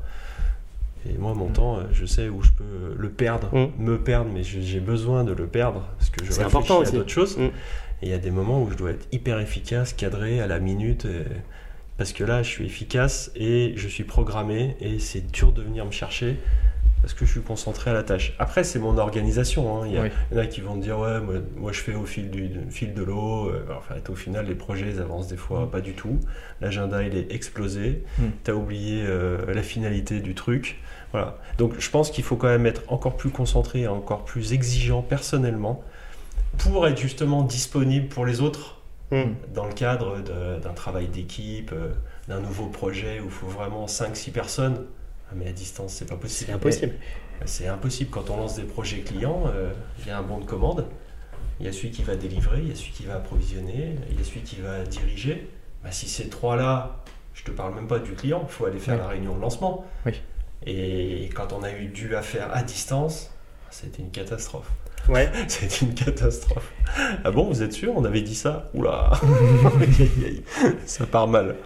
Et finalement, dans la psychologie des collaborateurs, euh, il y a quand même cette complexité. Alors, euh, de se dire, bah, ce que tu disais tout à l'heure, c'est que même si c'est pas le point de vue que vous pouvez en avoir, certains peuvent se dire, bah tiens, ils pensent que je travaille moins bien ou que je suis moins efficace, etc. Euh, Est-ce que chez vous, ou même dans le cadre du cercle, vous vous rendez compte qu'il y a un turnover qui s'est créé ou au contraire, les gens préfèrent rester et avoir plus de stabilité Ils disent, j'ai mon emploi, je veux pas le perdre Bah, Il y a un petit peu de tout. euh, en ce moment, on entend euh, Ouais, surtout bouge pas, t'as vu le contexte Ouais. Mais il n'y a jamais eu autant de rotation. Ah ouais? Donc, euh, pas chez nous, hein, globalement. Euh, donc voilà, assez, je pense qu'il faut un petit peu de recul. Oui. Euh, ouais, la tendance, le gros plouf dans la piscine, c'est Waouh, on serre les fesses, Mm. bouge pas. Oui. En fait, euh, globalement, ça bouge beaucoup. D'accord. Parce que les gens, ils sont sur une introspection depuis un an. Oui. Ils se sont posés les questions, et puis le lendemain, et puis le soir. Et puis en Mais dans ces cas-là, ils changent, et souvent ça ils pousse. changent, ils changent complètement de vie dans ces cas-là. Ils peuvent changer de vie, ils peuvent changer et dire ok c'est bon, je Ils ne restent pas- plus. Ouais, ils restent pas dans le même domaine généralement. Voilà. Après tu peux dire aussi je change de poste dans ma boîte, j'ai jamais osé et j'y vais, c'est le moment. Ouais, ok, ouais. N'oubliez pas tout ce qu'on a dit avant. hein. Euh, à un moment donné, il vaut mieux prendre un risque Oui. que le statu quo. Mm, bien sûr. Parce que quand on suit le flow, si t'es pas sur la bonne vague, ben ouais, tu, tu vas faire un truc qui est pas, pas très kiffant. Tu prends un risque, donc tu prends une bonne tarte peut-être. Par contre, la page elle est blanche et tu peux dire ok, ça y est, j'ai l'impression de reprendre en main. Après, ça dépend aussi où tu en es dans ta vie, dans, ta- dans tes peurs. Et c'est vrai que le contexte d'incertitude durable, Mm. isolé, waouh, ça fait un cumul de, de risques. Oui. La, la- la santé psychique des gens est, Bien sûr. est très, très en danger là actuellement. hein. Et puis on n'a pas envie de se dire euh, je regrette de ne pas avoir tenté ça ou pas. Alors après, voilà, c'est la notion de regret. Et du coup, du, du- du coup tu, tu parlais de psychisme des gens et notamment qu'il y en a qui ont perdu cet esprit de communauté euh, avec le télétravail. Mm. Euh, c'est- Est-ce que c'était des gens déjà plutôt seuls chez eux ou ils étaient en couple ou c'est ça Alors touche c'est est-ce là que- où est-ce que ça touche on tout va le monde pas dans la vie perso des gens. Non, mais tu sais à peu près. Ben, Non. moi pas trop. Non, pas Je trop. Enfin moi c'est pas mon, pas trop ma cam. Ceux avec qui euh, on va un peu plus loin, je sais. Mais c'est vrai que c'est pas quelque chose que ouais, je- je- j'essaye de partitionner. Par contre, quand on doit traiter, on se rend compte que la, la situation peut être intenable avec des gamins en bas âge, avec, euh, notamment, avec oui, c'est un conjoint qui est Donc ça peut euh, toucher- dans une activité ça peut toucher- médicale, l'autre il revient euh, geek. Mm. Enfin, Ça peut toucher tout le monde en ça fait. peut toucher tout le monde. Je pense qu'il faut partir du principe de précaution, de dire ouais, il a l'air tellement solide qu'en fait il est en train de s'effondrer. Mm. Après, euh, il y a le côté durable, les perspectives, euh, la santé de ta boîte, les informations que tu donnes. Euh, on a quand même des sujets qui, qui rassurent les gens, mais on est quand même face à cette incertitude. Enfin, c'est un chaos quoi. hein. C'est quand Oui. même un chaos expérimenté ou inexpérimenté. On est dans une situation, vous le voyez avec les étudiants, les personnes âgées, Bien sûr. enfin, les gens ils se, ils se défient du regard dans la rue parce que Mm. tu es un peu trop près. Ou, parce que tu tousses, une Puis, fiction. puis l'autre responsable de la situation, Le nombre de T'as personnes. toussé là Quand, quand on... T'as toussé là J'ai même pas fait exprès. Euh, quand on est dans le bus et je tousse, euh, j'ai trois ouais. personnes qui se retournent. hein. Donc euh, voilà, c'est un contexte qui est explosif. Donc il faut encore plus prendre de temps, rappeler pourquoi on est là, pourquoi euh, il est important de justement de faire des bons choix, de prendre son temps, de bien travailler. Je pense qu'il y a encore plus de pédagogie. En tout cas, c'est ce qu'on c'est ce qu'on essaye de mettre en œuvre pour que chez nous on n'ait pas au moins ce souci euh, de visibilité euh, sur l'entreprise. On est très vigilant, on est très prudent parce que Aujourd'hui, on est 80 et voilà, à l'époque, on faisait peut-être 4 ou 5 millions d'euros. Aujourd'hui, on en fait 12 de chiffre d'affaires. Euh, voilà, c'est quand même quelque chose qu'on ne traite pas de la même manière. Donc, on est prudent tout en essayant de dire ça, il faut pas douter, ça, faut pas douter, ça, faut pas douter. Mm. Mais l'humain, euh, face au doute, ça tombe vite dans de la peur et de l'anxiété. C'est clair. oui, Et donc, souvent, c'est pas là où on s'éclate. bien sûr. Pour finir sur ce sujet, euh, du coup, euh, on, on espère en tout cas que le Covid à un moment donné va s'arrêter. Euh, quels sont les. Tu nous disais, toi, au niveau de ta structure de travail, du coup, ça t'a apporté des choses, c'est-à-dire que tu fais du présentiel le matin, Mm. euh, du télétravail l'après-midi, euh, pour justement ton, le, le- le côté télé fragile et télé Mm. robuste. euh, et du coup, toi, qu'est-ce que t'as- ça t'a apporté et quelles leçons tu en tires pour euh, IP Line pour, euh, pour ces choses-là? Bah, nous, dans la mesure où le service client il est rendu, les collaborateurs ils sont dans un endroit sain au bureau, c'est-à-dire qu'on est entre 5 et 10, hein, pas Mm. plus. Et ça va durer parce qu'il n'y a aucune raison. Les locaux sont, sont grands, donc on va, on va continuer pour, pour ne pas incorporer le risque qui viendra de la maison cette fois. Bien sûr. Et parce que les vaccins, tout ça, ça va être encore compliqué pendant plusieurs mois. hein, je Mm. je crois pas en la magie. Euh, et du coup, ben, nous, on essaye de s'organiser à une échéance de au mois le mois, de se coller aux directives de l'État quand même, hein, parce qu'il faut quand même, en tant qu'employeur, tu es censé préserver les gens, tu es censé mettre à... Donc on a tout ça, tout le dispositif. Moi, la période, je la vis comme une grande, un peu comme euh, de la poudreuse. D'accord. Bon, toi qui adores la neige, c'est très moelleux, c'est très bizarrement. hein. Moi, je vis ça comme un, un écrin un petit peu moelleux, un, en coton. C'est-à-dire qu'il y a moins de bruit. Ouais, c'est vrai. Et moi, je suis assez sensible au bruit. Ok. Donc, euh, apaisant. D'un autre côté, des fois, c'est un peu flippant parce qu'on a l'impression que le monde s'est arrêté. Enfin, tu t'é- t'écoutes pas les médias, hein, parce qu'il y a beaucoup de bruit euh, dans les médias. Alors, eh ben, je podcast beaucoup. Moi, je consomme en fonction de ce que j'ai à nourrir. Et Euh, en plus, en ce moment. Oui, mais, Je vais mais, pas- mais... Je vais pas ouvrir. J'adore euh, les grandes gueules d'RMC. Ouais. En ce moment, j'y vais mollo. Ok. Parce que. J'aime pas du tout. Ouais. Moi, j'adore. Mais pas du mais tout. là, en ce moment, je sais Mais- pas besoin de ça en plus, ouais. Mais euh, Trop, euh, ça ça m'a fait penser à un truc que tu avais dit, euh, je, je sais plus pourquoi je me souviens de ça, mais on avait amené un client à, à DC for Data, donc c'est un data center, Mhm. un centre d'hébergement de données. Euh, et du coup, tu disais, euh, moi, j'écoute plus les médias, euh, je fais plus de la politique, euh, ça, ça m'abrutit. Et j'essaye de- de- de- d'aller vers autre chose, justement, qui, qui m'instruit.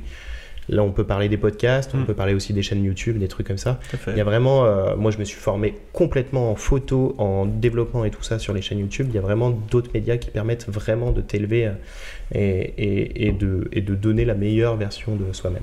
En tout cas, merci Franck d'être venu sur ce podcast. Euh, Merci beaucoup. On a passé un très très bon moment avec toi. J'espère que ça a été la même chose. Pareil. Ce podcast n'est pas tout à fait fini. Ah, On a une série de questions euh, T'as la auxquelles- boîte à questions exactement auxquelles il va falloir répondre. euh, ta première idée venue. le plus gros. spontanément possible. Eh ben super. C'est moi qui vais me charger de tes questions, Rafale. Donc je, je vais te poser plusieurs questions. Tu essayes de répondre le plus rapidement possible. Je commence tout de suite. Destin ou chance? Destin. Passé ou futur Futur. Lundi ou vendredi Les deux. euh, Sainte-Foy, Caluire ou Lyon Sainte-Foy. Sieste ou pas sieste Sieste. Formel ou décontracté Deux contractés. Mail ou téléphone Téléphone. Commencer tôt ou finir tard Les deux. Petit déj au bureau ou after work dans un bar plutôt after work. enfin bon, en ce moment.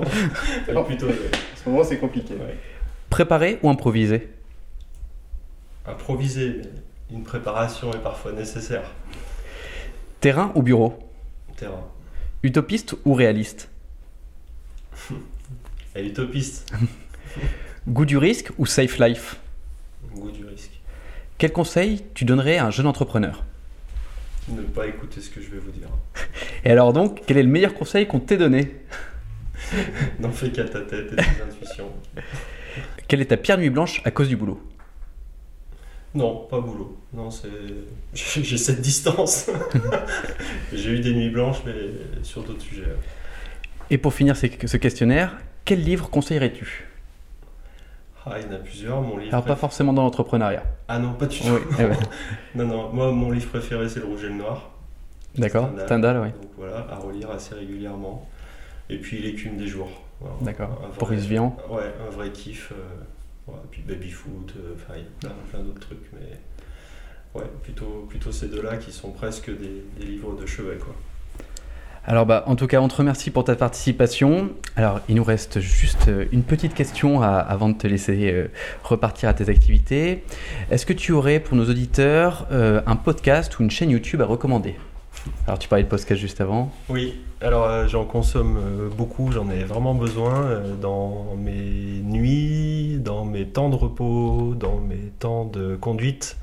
C'est des moments où voilà, j'aime bien les livres aussi audio. Il y en a de plus en plus, donc ça c'est intéressant. De, de- au lieu d'un roman, eh ben, on l'écoute. Et moi j'ai un- j'ai une audition assez développée. Euh, donc les émissions, c'est beaucoup de chaînes info euh, de type euh, RMC avec du sport, du business, de l'économie. Et si tu devais en choisir un en particulier, une émission, un podcast, n'importe quoi? Alors, je- tu m'en autorises euh, Allez, un, par, un par thème. euh, Allez, en sport, c'est l'after foot sur RMC. Euh, Avec euh, Daniel Riolo, c'est ça? Voilà. Gilbert Bribois. Mm. Et euh, en culture, ça va être France Inter avec euh, Le Masque et la Plume, qui traite à la fois de théâtre, cinéma et de, de bouquins. Mais j'adore euh, Une heure en série aussi, parce que je suis très fan de, de séries. Donc euh, le cercle série sur Canal ou autre. euh, parce que la télé est aussi une manière de podcaster pour moi. Oui. On regarde plus rien en live. Oui, tout en Et, replay et maintenant. voilà, et du coup, c'est un vrai luxe. Et moi, je m'éclate avec ce côté euh, à la demande euh, en permanence. Oui. D'ailleurs, moi, je ne comprends pas. Mon père re- regarde et ma mère regarde encore la télé en live. Et je ne comprends pas, parce que quelquefois ils disent il n'y a rien à la télé ce soir. On subit. Ouais, Oui. Mais il subit pas le programme. Ouais, mais c'est c'est vrai qu'ils ont été, ouais, ils ont eu l'habitude. Donc les deux, le sport, euh, ouais, et puis c'est vrai que les, les- les séries et les, les bouquins, le théâtre, et ça, me, ça me fait bien kiffer, France Inter. Très bien. Qui aimerais-tu avoir l'occasion d'entendre dans ce podcast? Waouh euh, J'ai pas, pas forcément de réponse. Euh, Donne-moi, je sais pas, qu'est-ce que. Alors, le... Je sais pas, t'aimerais t'aimerais peut-être savoir un parcours de vie de quelqu'un qui t'entoure, de quelqu'un qui que t'admires, de quelqu'un que Ça peut être, ça peut être euh, faisable ou pas faisable. Mhm. On peut ne pas, on peut. Je pense qu'il y a quelqu'un euh, dans le territoire qui a un beau projet entre le business, le sport et qui est une belle chef d'entreprise. C'est Marie-Sophie Obama, la patronne de euh, LDLC Asvel. D'accord. Oui, c'est ça. Et voilà, qui est une ancienne sportive, euh, donc basketteuse de haut niveau, que j'ai connue euh, toute jeune euh, quand elle était à la SPTT d'Aix. Et euh, bah, elle, est, donc elle est dans le projet de Tony Parker. Oui.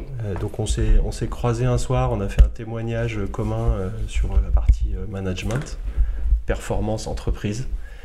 C'est une fille euh, assez solaire, qui D'accord. a, bah, qui a un projet euh, super avec l'Asvel féminin. Un vrai projet euh, autour, de, bah, autour du projet aussi d'Asvel Basket euh, qui est très ambitieux. Et ouais, chouette parcours et Chouette. belle rencontre. D'accord. Marie-Sophie Obama. Ok, c'est noté. On, on va voir si on arrive à la faire venir. Je pense que si vous la sollicitez, elle le fera. Ok. Et bah, enfin, noté. où est-ce qu'on peut te retrouver? Est-ce qu'on peut te suivre sur LinkedIn? Est-ce que tu as certains circuits où on peut te contacter, où on peut te retrouver Déjà, facilement, te suivre? Bon, déjà, je crois que t'es- tu aimes bien LinkedIn, non? Ouais, LinkedIn, c'est bien. C'est Ouais. un super outil. Oui. Moi, je suis, en, je suis en contact avec des gens euh, hallucinants et qui me- qui m'apprennent beaucoup de choses en contact direct. Les, ouais, LinkedIn, c'est vraiment là, si tu, je suis assez réactif. Euh, contrairement au téléphone et au mail où je, je, suis, voilà, c'est- je, je m'en sors pas, Mm. comme plein de gens T'es accessible aussi, on, peut, on arrive à te contacter facilement. Ouais, alors ça dépend pourquoi et ça Mm. dépend par qui. Je comprends. Et c'est pour ça que je suis là aujourd'hui, parce Bah que je crois dans votre projet, les gars. Mais ouais, LinkedIn, c'est un média de folie. Je, je vous- enfin, voilà, pour les auditeurs ou autres, euh, travaillez vraiment. euh, c'est vous, quoi. LinkedIn, c'est la visibilité. j'ai commencé, euh, j'ai commencé LinkedIn il y a un mois à peu près. Ouais. Vraiment, Et euh, vraiment. euh, ça, permet de faire des rencontres incroyables. Mm. Euh, vraiment, euh, des gens euh, qui, ont, qui ont des expériences euh, folles, qu'on ne se connaît pas, et d'un coup, en, en un clic euh, de messagerie, on discute en direct, quoi. Oui. C'est vraiment fou. Et par contre, il faut s'en préserver aussi parce qu'il y a des sollicitations. euh, Oui. Voilà, Mm. mais pas plus que dans les mails. Donc euh, moi je me régale vraiment dans LinkedIn, c'est un très très bel outil. Ouais. Ok, Donc Franck. Franck Bunière sur LinkedIn. C'est ça. Top. Voilà, ce podcast arrive à sa fin. Je te remercie d'avoir pris le temps de venir discuter avec nous. Je rappelle qu'on peut te retrouver sur les réseaux sociaux, LinkedIn et Facebook, non? Ouais, Facebook c'est un peu plus euh, la famille, euh, mais oui oui aussi. Merci beaucoup en tout cas. Merci beaucoup. Merci les gars et bonne réussite à Comment Comment Comment Comment Il a mis la casquette à Comment l'envers, en Comment plus. Comment Bon bah nickel. Good. Ah bah, super. Cet épisode touche à sa fin. Merci de l'avoir écouté jusqu'au bout. Nous espérons que vous avez appris autant de choses que nous. Si ce podcast vous a plu, n'hésitez pas à vous abonner et à nous mettre 5 étoiles ou un pouce bleu. Cela nous aide beaucoup. Vous pouvez aussi nous suivre sur Instagram, LinkedIn et Facebook sur Les Aspirants. On se retrouve le mois prochain avec une belle surprise. On vous embrasse. Et n'oubliez pas, de la curiosité naît l'envie. Les.